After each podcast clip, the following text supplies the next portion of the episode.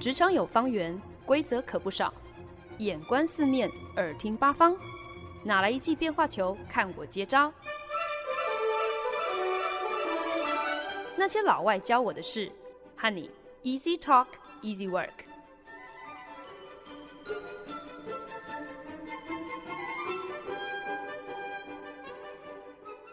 您现在收听的是《那些老外教我的事》，我是节目主持人焕恩。近期，美国金融圈闹得最沸沸扬扬的新闻，首推 FTX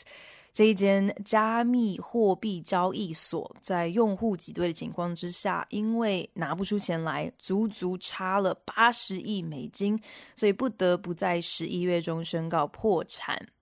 FTX 年仅三十岁的创办人 Sam Bankman-Fried，简称 SBF。这个人呢，他曾经有加密货币圈巴菲特的美名，更是所谓的 effective altruism 有效利他主义最积极的推崇者之一。什么叫做有效利他主义呢？其实有效利他主义背后就是有一个哲理，希望能够透过证据、透过论证，想办法来极大化有限资源来行善。那 SBF 他在加密货币圈一直以来其实都是稳坐一个好人的优质形象，不但积极从事各种慈善活动，更有别于其他加密货币圈的同业，SBF 非常积极的和华府交涉，想要来推动并且研拟一套合理的产业规范，俨然呢就是加密货币圈的一个领头羊。可是 SBF 他粗估一百六十亿美金的身价，在 FTX 他的公司宣告破产之后的一个礼拜之内，几乎就完全蒸发。FTX 公司破产之后，还被踢爆擅自挪用高达一百亿美金的用户存款给姐妹公司 Alameda Research 这一间避险基金公司，也不知道把这些钱拿去干嘛用了。随着 FTX 这间公司的破产，很多用户的毕生积蓄也一起化为乌有。创办人 SBF 身败名裂，成为千古罪人之余，更是美国司法部还有证券交易委员会调查的对象。许多业界人士研判，虽然可能还得要花上一点时间，但是 SBF 恐怕难逃牢狱之灾。FTX，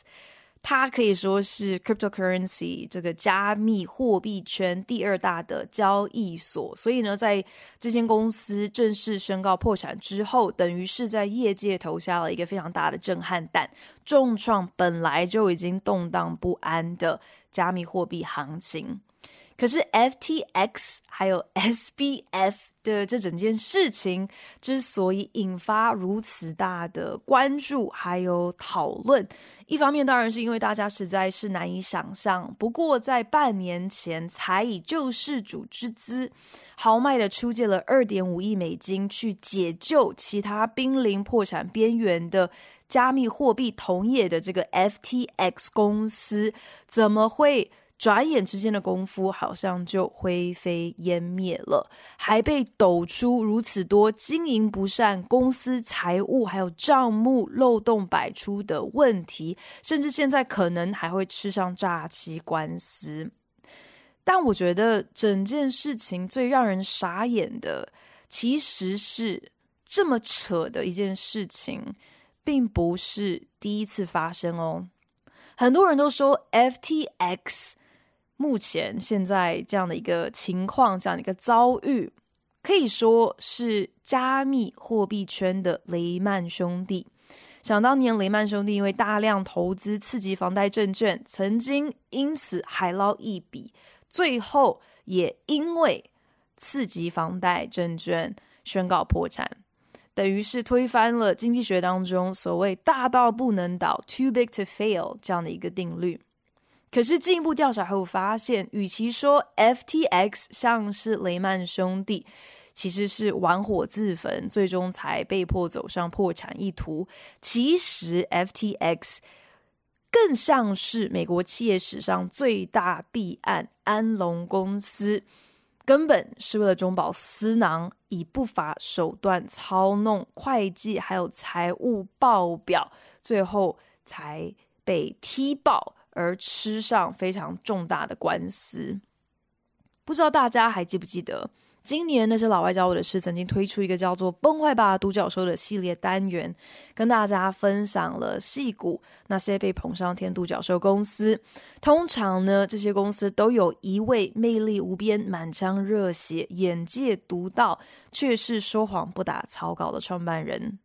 当投资人的资金挹注，还有公司的盈余再也跟不上这个创办人的信口开河，支票无法兑现，牛皮终于吹破的那一天。独角兽当然就坠落神坛喽。可是，在那之前，不管是员工还是投资人，甚至是消费者，往往都像是中邪似的，会认定这位创办人无可指摘，所说的每一句话都像是圣旨一般。再多的警讯，他们也都充耳不闻，就是心甘情愿被骗到底啦。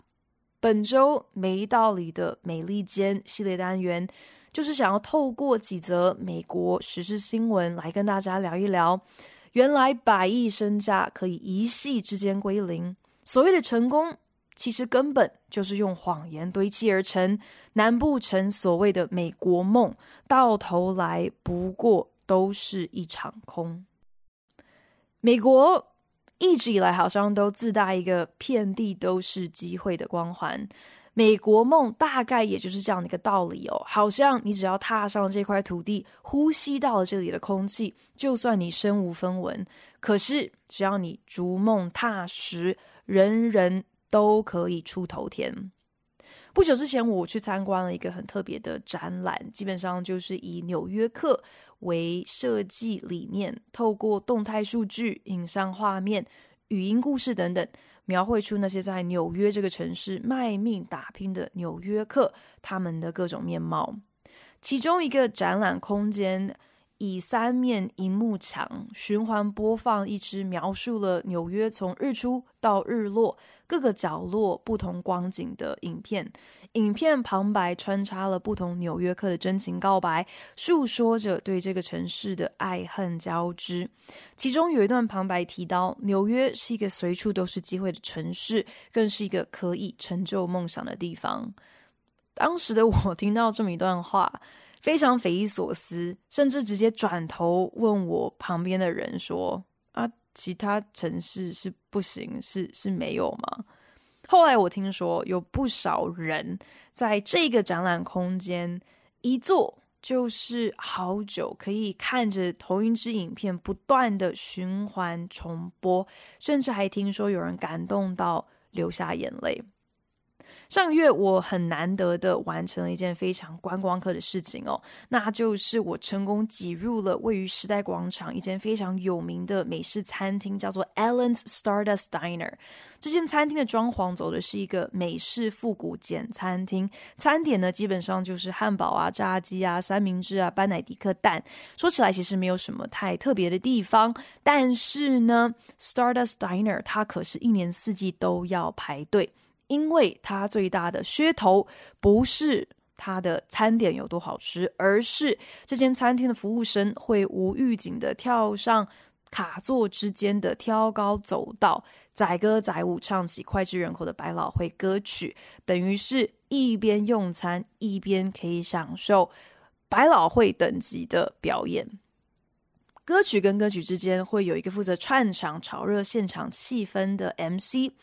MC 时不时就要跟新涌入的客人打声招呼，并且要帮忙说明一下 Stardust Diner 这个的运作方式哦，表示餐厅旗下的每一位服务生都是才华洋溢，而且都怀抱一个可以踏上百老汇舞台演出的新梦。这间餐厅也确实成功孕育不少如今正参与线上百老汇剧作演出的演员。Stardust Diner 甚至会期待他们的每一位服务生有一天都能够因为被百老汇征召而递出辞呈。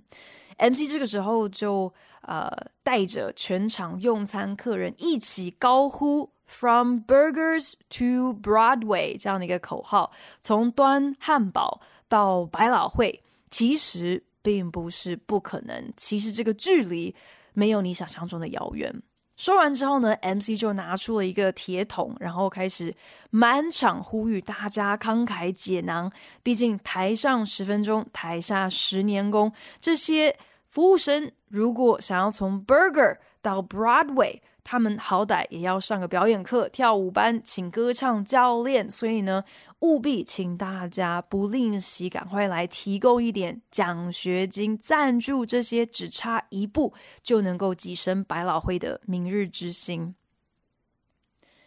只要肯努力，肯脚踏实地，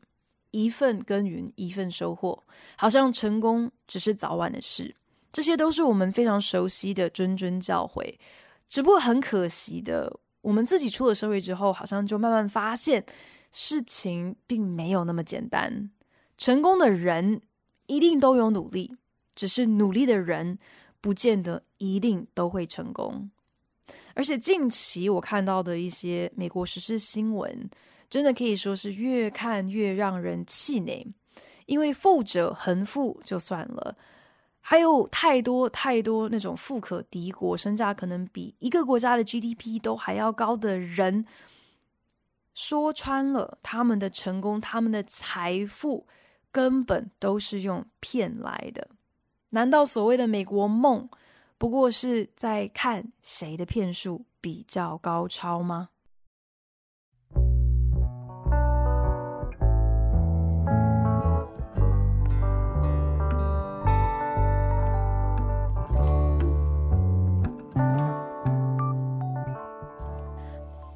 文里面骗子就叫做 con man，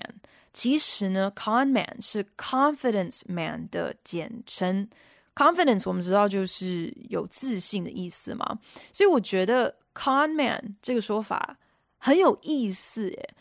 简单来说，就是自信满满跟骗术高明，往往其实只有一线之隔。如果今天你够自信，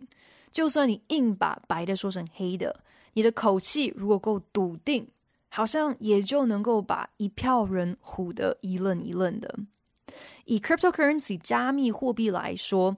我现在这边承认，其实我对于 cryptocurrency 只有非常浅薄的了解，所以呢，以下纯粹就是我的个人的意见、个人的观察。那我就以一个非常外行人的认知，认真觉得 cryptocurrency 加密货币，感觉其实就像是在办家家酒。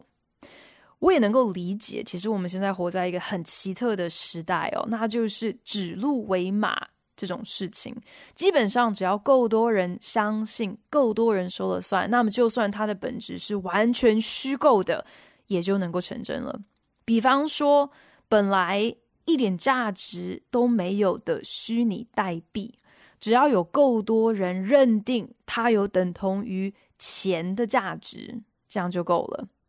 可是，如果今天你发现一间号称市值三百二十亿美金的公司，它所持有的多数资产，基本上都是这间公司自己发行的虚拟代币的话，你会作何感想？节目刚刚有提到，才宣告破产没多久的 FTX 这间加密货币交易所。以及他如今已经身败名裂的年轻创办人 SBF，其实说穿了，这不过就是另外一个崩坏的独角兽公司嘛，而且完全就是一个金玉其外败絮其内的完美写照。我们好像都太习惯被那些年轻气盛、性格古怪的创办人魅惑，认为他们的怪异行径不过就是他们天才过人的一种证明。觉得好像新创的产业就是需要这些不按牌理出牌的企业领导人，才能够带出新气象，才能够带出革新。结果到头来，FTX 这间公司所捅出来的篓子，跟所有那些私底下巧立名目、操弄账目、挪用款项的无良金融机构，根本是如出一辙。原来骗子们再怎么样子高明，其实根本就是换汤不换药。以前是玩弄次贷，现在是搞加密货币，以前至少还要穿个西装打个领带，好像人模人样的。现在其实根本连这种基本门面都可以直接省略，就算是穿着 T 恤短裤夹脚拖，也一样能够操弄百亿资金。可是骗子就是骗子，可怜的是那些总是中招被同一套骗术耍得团团转的傻子，总是等到太迟了才恍然大悟，原来自己上了贼船。这边简单替那些跟我一样，平常其实根本没有在 follow 加密货币相关消息的听众朋友，懒人包前情提要一下这个 cryptocurrency 圈内的恩怨情仇。说到加密货币圈的重量级人物，除了我们这位喜欢穿 T 恤短裤、顶着一颗爆炸头疯狂工作到常常是直接睡在办公室地板上。而且远走他乡，把他的这个 FTX 公司总部是设立在逃税天堂巴哈马的年轻天才 SBF。我我这边不得不加注说明哦，如果你今天真的是有心创办一间正经的正当公司，你干嘛大费周章的把公司总部设立在逃税天堂啊？这本身就会让人家觉得你是不是哪里有鬼啊？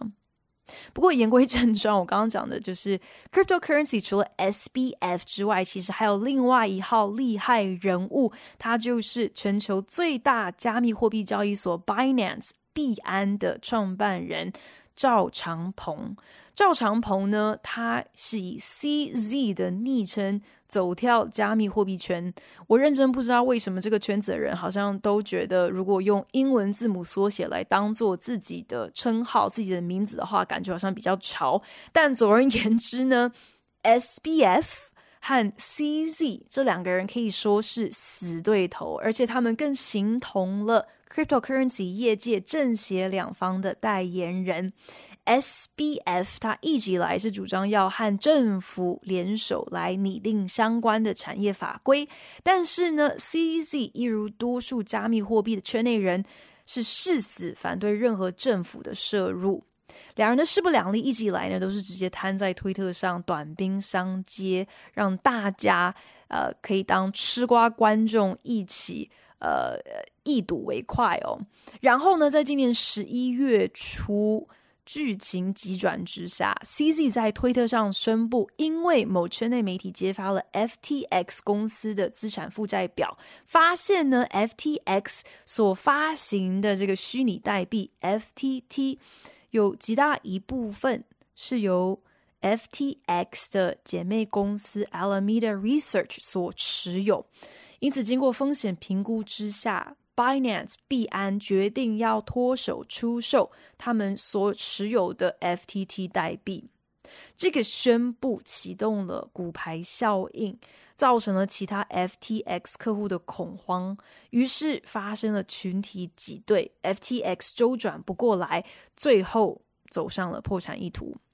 整件事情来龙去脉，简直可以媲美 HBO 影集《Succession》继承之战。剧情里面的这个商场斗争哦，因为 CZ 无疑是这整起 FTX 风波的最大赢家，也因此有不少人预测，搞不好这从头到尾就是 CZ 精心设计的剧本，不仅一举扳倒自己最大的竞争对手，更揭发了 SBF 假好人的真面目。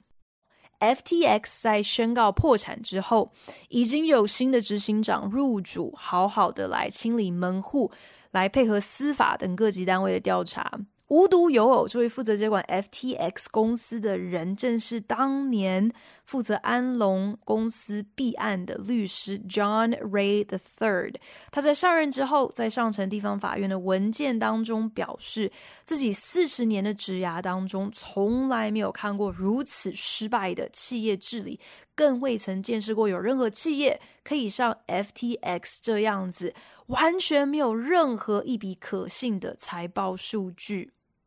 如果真是如此，FTX 这间公司到底是如何可以做大到这个地步？投资人难道从来没有审阅过这间公司的财报吗？那些将自己的血汗钱心甘情愿存入 FTX 来进行加密货币交易的用户，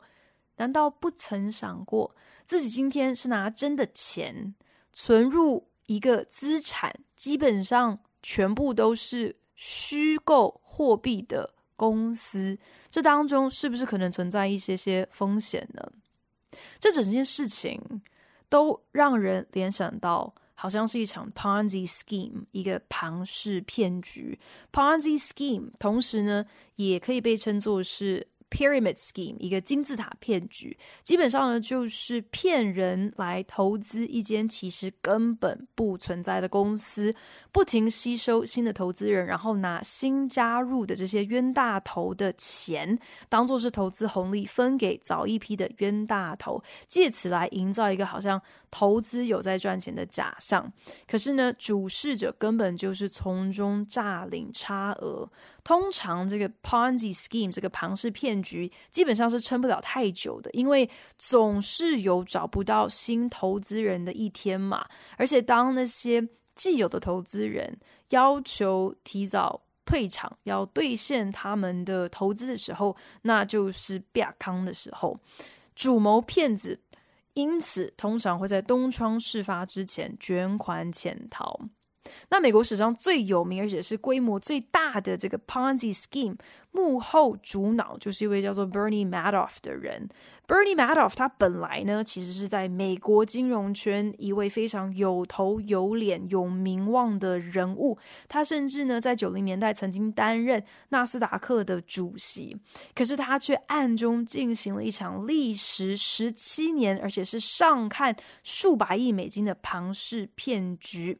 他对外声称自己有一套投资策略，能够替投资人赚取取惊人获利。可是，其实 Bernie Madoff 他根本就是把这些投资人的钱存入他自己的私人账户当中，再从中提拨金额给那些想要提前退场的投资人。要不是 Bernie Madoff 在二零零八年主动跟他的儿子们坦诚了这这场骗局哦，儿子大义灭亲的将他移送法办，恐怕 Bernie 的庞氏骗局仍然能够继续运作。Bernie Madoff 是在七十一岁那一年被判处一百五十年的有期徒刑。他几次以年事已高，还有身体健康有恙为由，希望可以请愿提前出狱，但却都遭拒。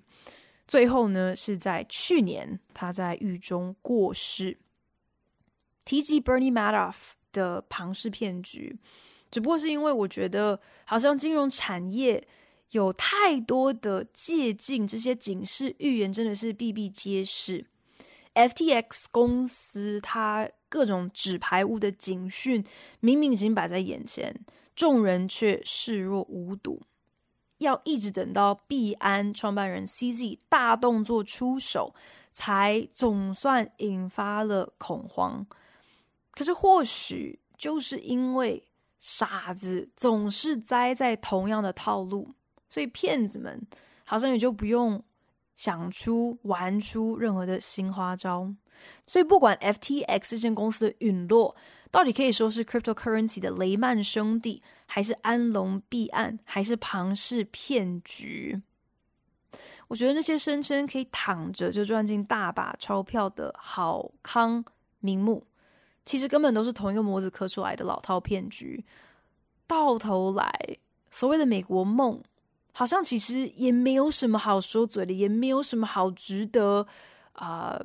向往的，因为太多时候所谓的美国梦，不过就是骗子和傻子的愿打愿挨，相爱相杀。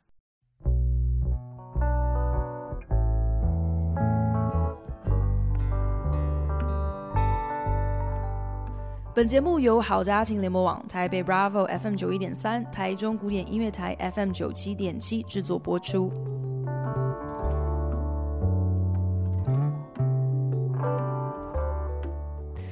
美国股市去年发生了一个非常离奇的黑天鹅事件，所谓的这个 Black Swan Event，其实呢就是一件几率上应该不可能会发生，因此是完全出乎意料的特例。那这个黑天鹅事件呢，就是美国一间几乎可以是用垂死挣扎来形容的连锁电动玩具零售商 GameStop，它的股价在一个月之内从一股十三点六六美金暴涨到一股四百八十三元。当然呢，这前后其实发生了很多事情哦，包含 GameStop 它的董事会有发生一些异动，以及有不少具有影响力的投资人、投资大户纷纷跳出来，在推特上开始关注，甚至是开始鼓吹大家买入 GameStop 股票等等等。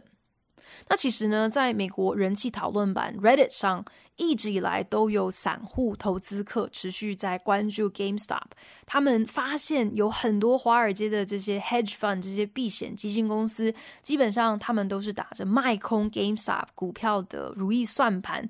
那这些个人投资客，他们大多都是二三十岁的年轻人。很多人对于二零零八年的金融海啸是如何重创他们的父母亲。让他们很多人甚至是流落街头，这些事情仍然是历历在目、心有余悸哦。所以眼看着华尔街好像又要再一次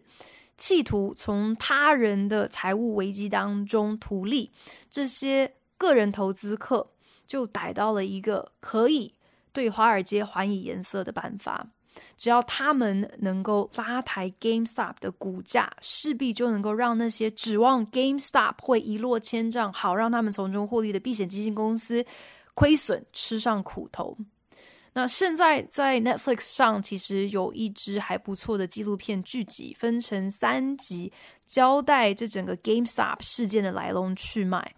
我在这边长话短说，基本上后来呢，呃。单纯透过这个社群舆论的力量，这些个人投资客竟然真的成功带动了一间濒临破产的公司股价，可以说是完全逆势操作，彻底违背了所有股市运作的常规哦，完全无视这间公司的体质、它的财务状况、它的盈利能力等等，纯粹就是有够多的投资人任性的。就是因为 I like the stock，我喜欢这间公司，我喜欢这只股票，所以就卯起来购入。